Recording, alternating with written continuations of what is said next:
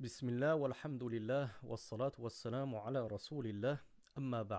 On était donc arrivé à la troisième obligation des ablutions. Nous avions dit que c'était l'essuyage de la tête. Donc nous avions dit que l'essuyage de la tête commençait à la racine habituelle des cheveux. Donc ceux qui ont perdu des cheveux, ils commencent là où ils avaient des cheveux à la base. Et elle se termine, nous avons dit, à la nuque. Petite question, les sœurs qui ont de longs cheveux, ou les hommes hein, qui ont aussi de longs cheveux, qui dépassent la nuque. Ils essuient comment? Ils essuient comme ça jusque derrière la nuque. Et puis, ils descendent, ils descendent, ils descendent, ils descendent au maximum jusqu'à toucher la racine et les pointes de leurs cheveux? Non. On a dit jusqu'à la nuque. C'est-à-dire que tu t'arrêtes jusqu'à la nuque. Donc ce n'est pas les cheveux qui sont à essuyer en entier, c'est la tête. Donc à partir du moment où tu arrives à la nuque, ça y est, c'est le bout de ta tête. Même si les cheveux descendent, tu n'es pas obligé de les essuyer. C'est uniquement la tête que tu essuies. Et nous, nous l'avons dit, la tête, elle s'essuie uniquement une fois. Elle ne s'essuie pas trois fois. Ça, c'est l'avis de l'écrasante majorité des savants. Je ne vous cache pas que Sheikh Al-Albani a authentifié un hadith dans lequel il est rapporté que le messager d'Allah sallallahu alayhi wa, sallam avait une fois, marra, essuyé trois fois sur sa tête. C'est pour ça que Sheikh Al-Albani, je pense qu'on commence à le connaître, rahmatullahi alayhi, il ne s'attachait à aucun madhab. Son madhab, c'était ad-dalil. C'était la preuve. À partir du moment où, où il authentifiait un hadith, il s'obligeait à œuvrer selon ce hadith. Donc chez Sheikh al-Albani, ne vous étonnez pas si vous voyez que il va vous dire que de la sunna, c'est que de temps en temps, tu essuies trois fois la tête, car le messager d'Allah l'a fait trois fois. Mais l'écrasante majorité des savants voient que cela n'est pas légiféré, que c'est uniquement une fois. Donc Cheikh Fawzan nous a dit Donc troisième obligation des ablutions, c'est d'essuyer la tête entièrement. Donc pas comme certains jurisconsultes, shafi'ites ou hanafites qui disent qu'on peut essuyer seulement une partie de la tête, juste le devant de la tête, juste un tiers de la tête, juste le quart de la tête, etc. Et Cheikh Fawzan nous, nous précise c'est-à-dire fait partie de la tête les oreilles. Donc si nous sommes dans l'obligation d'essuyer sur nos têtes, nous sommes, selon Shir Fawzan, et c'est le madhab des Hanabila, comme je vous ai dit, il est très peu sorti, ou quasiment pas sorti du madhab dans euh, ce chapitre-là, il est obligatoire d'essuyer ses oreilles, contrairement à la majorité des savants. Contrairement aux Hanafites, aux Malikites, aux Shafi'ites qui voient que l'essuyage des oreilles n'est que sunna. Mais chez nous, les Hanabila, c'est une obligation. Pourquoi? Parce qu'il vient de le dire, Cheikh Fawzan, al ras. Et d'ailleurs, c'est un hadith du messager d'Allah. Vous pouvez me dire quelle est la preuve de l'imam Ahmed qu'il faut obligatoirement essuyer les oreilles? L'imam Ahmed va te dire Je te rapporte un hadith où le messager d'Allah a dit texto al ras. Les deux oreilles font partie de la tête. Donc, si tu es obligé d'essuyer la tête, tu es obligé d'essuyer les oreilles. Comme quoi à l'instar de quoi? À l'instar de la madmada et du nez. Puisque la bouche et le nez font partie du visage et que je suis obligé de me laver le visage, donc je suis obligé de me laver la bouche et le nez. C'est pareil pour l'essuyage des oreilles.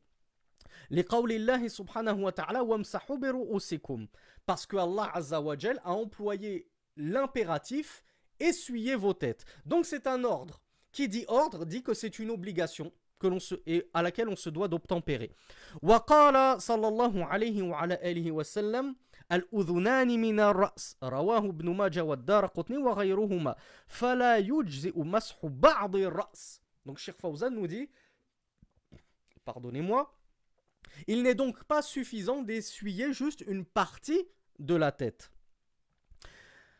Quatrième obligation des ablutions.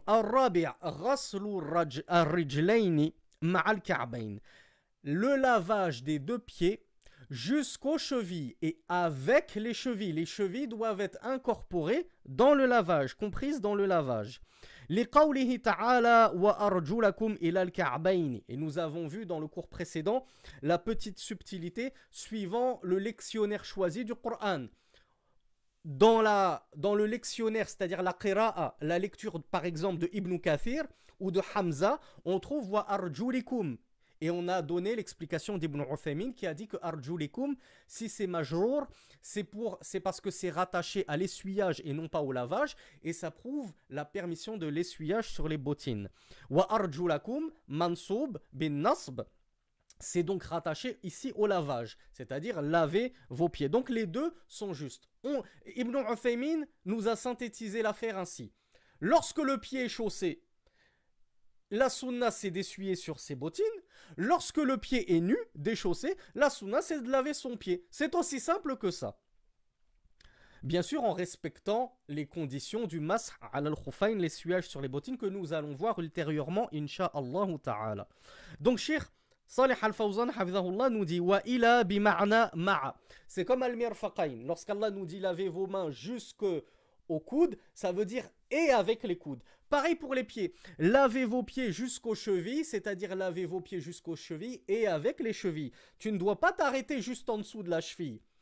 C'est pas comme euh, c'est comme le pantalon pour les hommes. Ça doit remonter au-dessus de la cheville pour bien englober la cheville bien la comprendre dans le lavage وذلك للأحاديث الواردة في صفة الوضوء فإنها تدل على دخول الكعبين في المغسول Et Cheikh Salih Al-Fawzan nous dit ceci en vertu de tous les hadiths qui ont été rapportés sur la description des ablutions du messager d'Allah et dans ces hadiths il apparaît que le messager d'Allah sallallahu alayhi wa, alayhi wa sallam avait bien inclus ses chevilles dans le lavage Khamisan Cinquième obligation des ablutions. At-tartib. Qu'est-ce que at-tartib? At-tartib, c'est le fait de les faire dans l'ordre. L'ordre dans les ablutions, c'est une obligation. C'est-à-dire que tu ne peux pas faire tes ablutions dans le désordre n'importe comment. Moi, je commence par les mains jusqu'au coude. Ensuite, je me, je m'essuie les cheveux. Ensuite, je me lave le visage. Ensuite, je fais le pied. Non, non.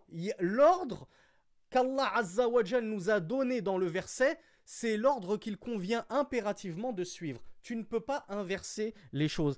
D'où les savants le sortent, ils ont dit parce qu'Allah Azzawajal, il a incorporé entre deux lavages, le lavage de, des bras euh, jusqu'au coude et le lavage des pieds, entre deux lavages, il a incorporé un essuyage. Alors que normalement, la, la, la, euh, comment dire, la, la, la tournure de phrases habituelles voudrait que Allah réunisse tous les lavages d'un côté et ils finissent par l'essuyage. On sépare bien. Si Allah n'a pas respecté cette tournure, c'était pour montrer que l'ordre ici est important. Il n'est pas anodin.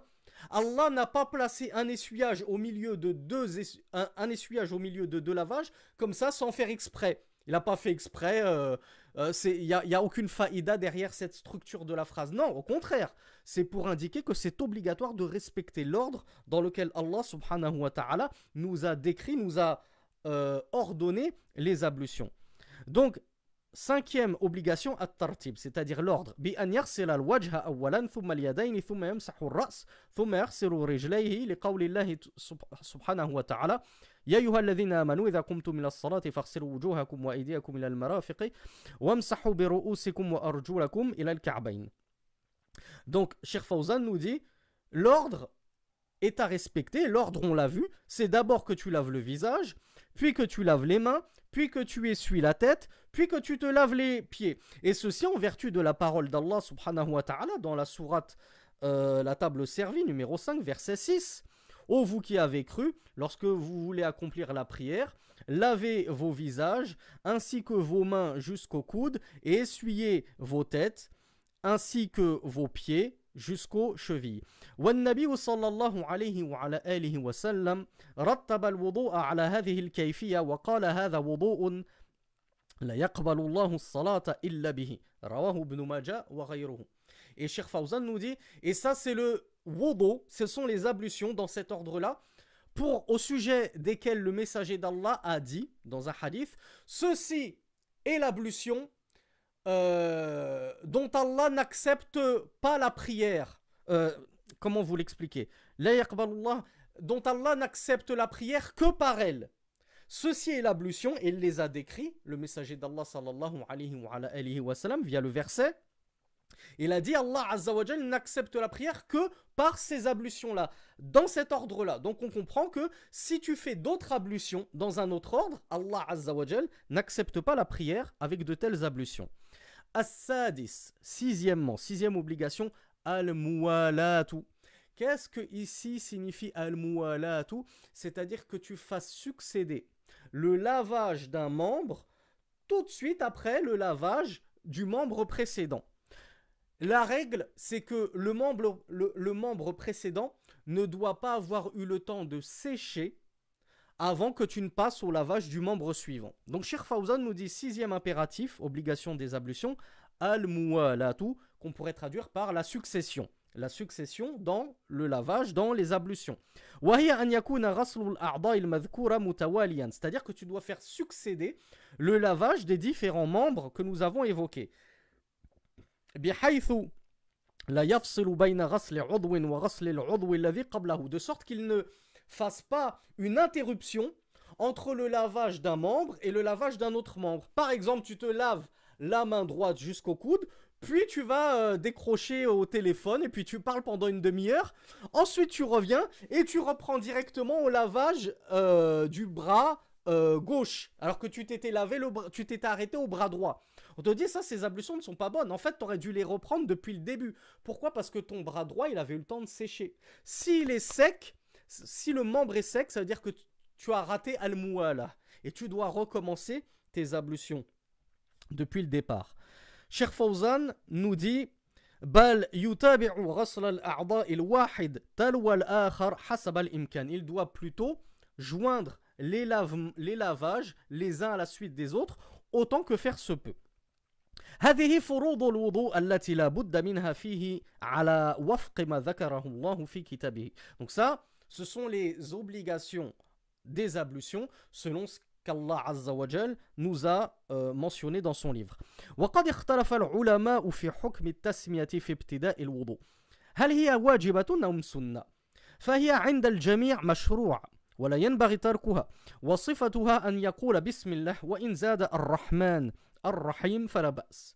Donc Cheikh Fawzan nous dit, maintenant, ça, les, les, il nous dit, il y a une chose pour laquelle les savants ont divergé. Est-ce que cette chose, elle fait partie des obligations des ablutions ou elle fait simplement partie des sunnah Eh bien ça, ça fait encore partie des mufradat ou l'imam Ahmed par rapport, aux quatre écoles. Hein. On va pas parler de par rapport aux, aux anciennes douze écoles. Hein. Sachez qu'à l'époque, il y avait plus de douze madhahib. Hein. Il y avait Soufiane ibn Uyayna, Soufiane al-Thawri, il y en avait plein. Il y avait Daoud al-Zahiri. Il y avait plein de mujtahidoun. Il n'y avait pas que Abu Hanifa, Malik, Shafi'i, Ahmed.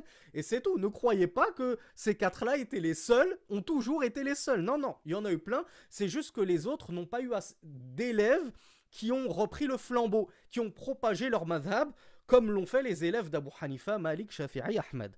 Donc, L'imam Ahmed, il s'est singularisé par rapport aux trois autres grandes écoles.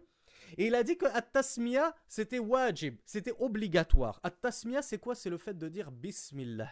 Et Cheikh Fawzan nous dit, et si tu rajoutes Ar-Rahman Rahim, c'est-à-dire que avant de commencer les ablutions, tu dis Bismillah Rahman Rahim, c'est bon aussi, c'est juste. Donc Cheikh Fawzan nous dit, At-Tasmiya, elle est mashroua. Il y a des savants qui disent qu'elle est mashroua, c'est-à-dire elle est légiférée.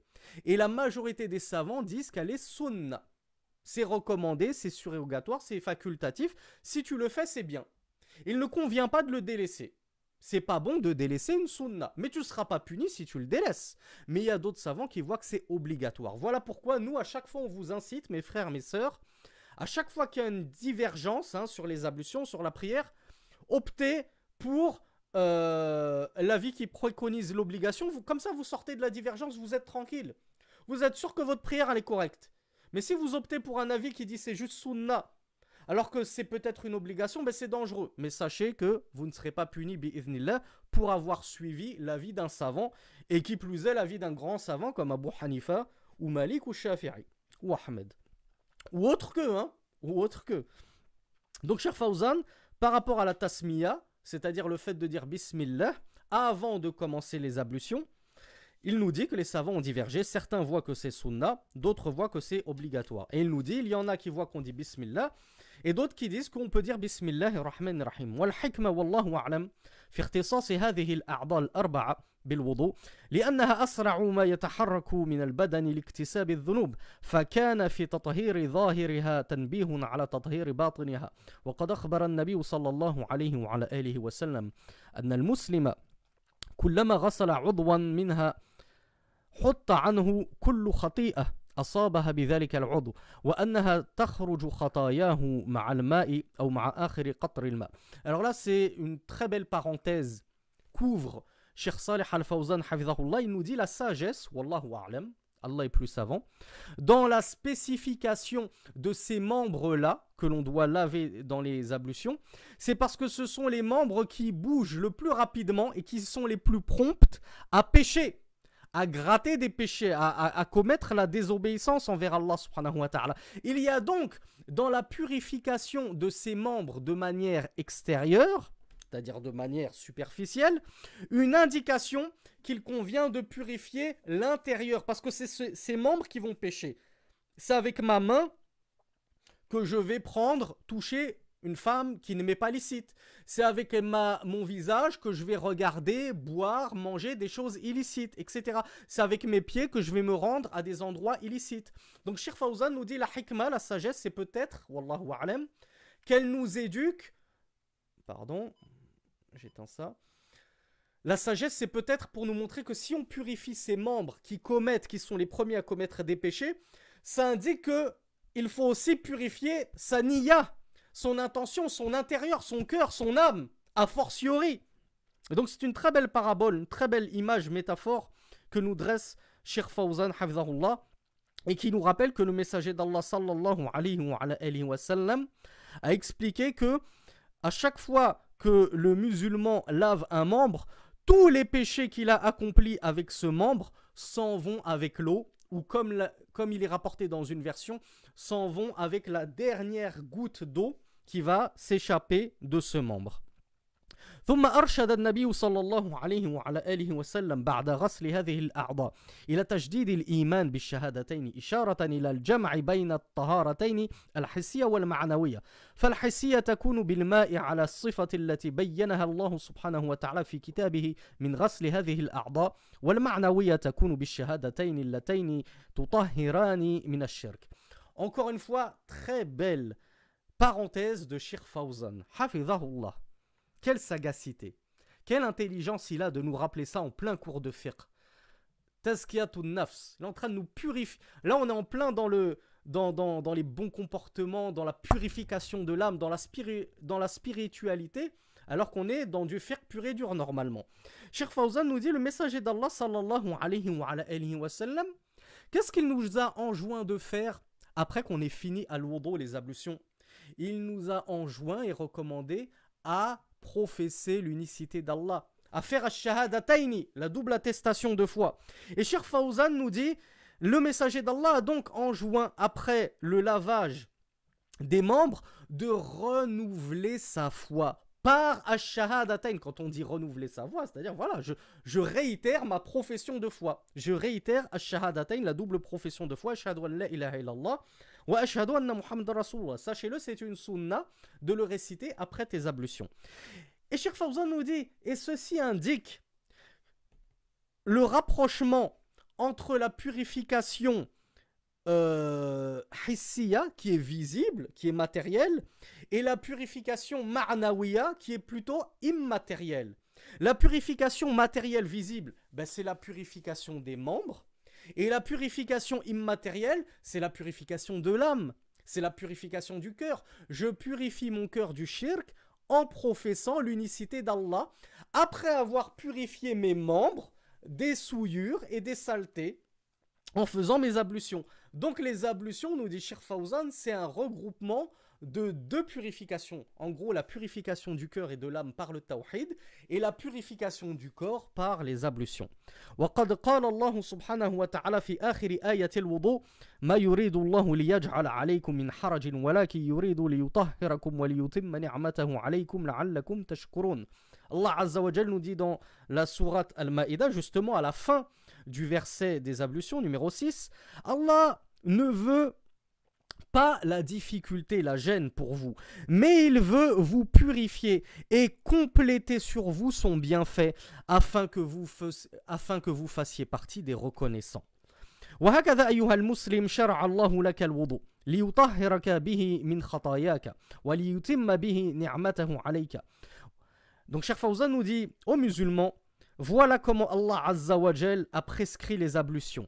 Voilà pourquoi Allah Azzawajal a prescrit les ablutions.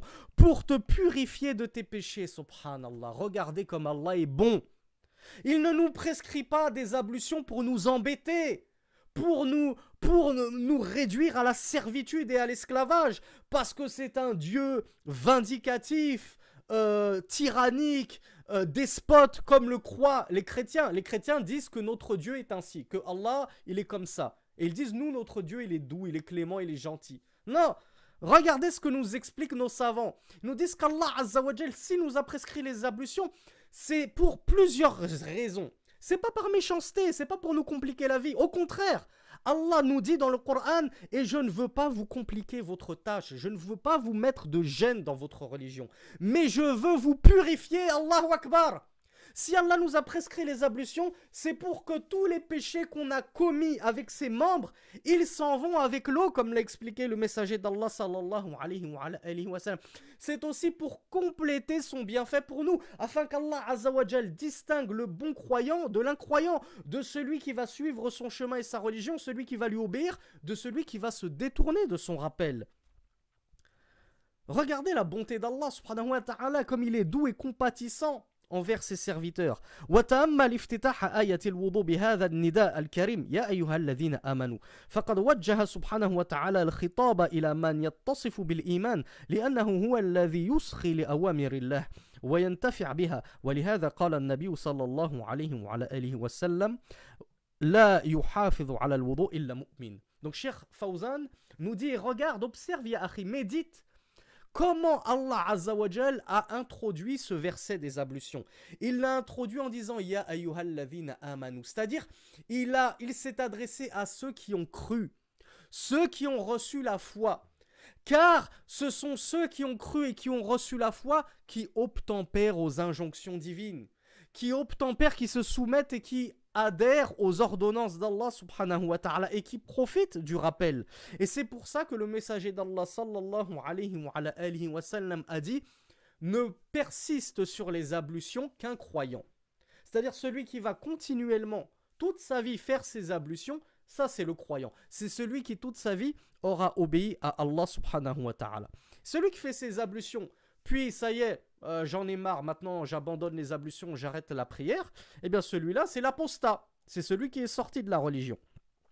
وما زاد عما ذكر في صفة الوضوء فهو مستحب من فعله فله زيادة أجر ومن تركه فلا حرج عليه ومن ثم سمى الفقهاء تلك الأفعال سنن الوضوء أي مستحباته Et Cheikh Fawzan nous dit, et ce qui est en sus de tout ce que nous venons d'évoquer. Là, on a évoqué les obligations. Avant les obligations, on a évoqué les shurut, les conditions. Tout ce que vous connaissez qu'on n'a pas évoqué, eh bien sachez que c'est des sunan, nous dit Shir Fawzan. Tout ce qu'il y a en plus de cela, comme par exemple le fameux lavage trois fois des mains avant de commencer à se laver le visage, Shir Fawzan nous dit tout ce qu'il y a en plus de ce que nous venons d'évoquer, c'est mustahab, c'est recommandé. Il nous dit celui qui va le faire, il aura un supplément de récompense. Mais celui qui le délaisse, il ne sera pas châtié et puni. Si tu délaisses l'essuyage des mains, le lavage des mains trois fois avant de passer au lavage du visage, toi tu dis Bismillah et tout de suite tu te laves le visage, est-ce que tu seras puni? Non c'est juste que tu as laissé passer une source de récompense. Parce que si tu t'étais lavé, que tu avais appliqué cette sunna et que tu avais lavé tes mains trois fois, tu aurais eu un supplément de récompense. Et Shir Fawzan nous dit que les fuqaha, les jurisconsultes, ont appelé ces actions-là, ces sunnan al des mustahabbat, des actes recommandés, que nous vous réservons, insha'Allah, au prochain cours. Wa sallallahu ala nabina Muhammad, walhamdulillahi rabbil alamin, wassalamu alaikum wa rahmatullahi wa barakatuh.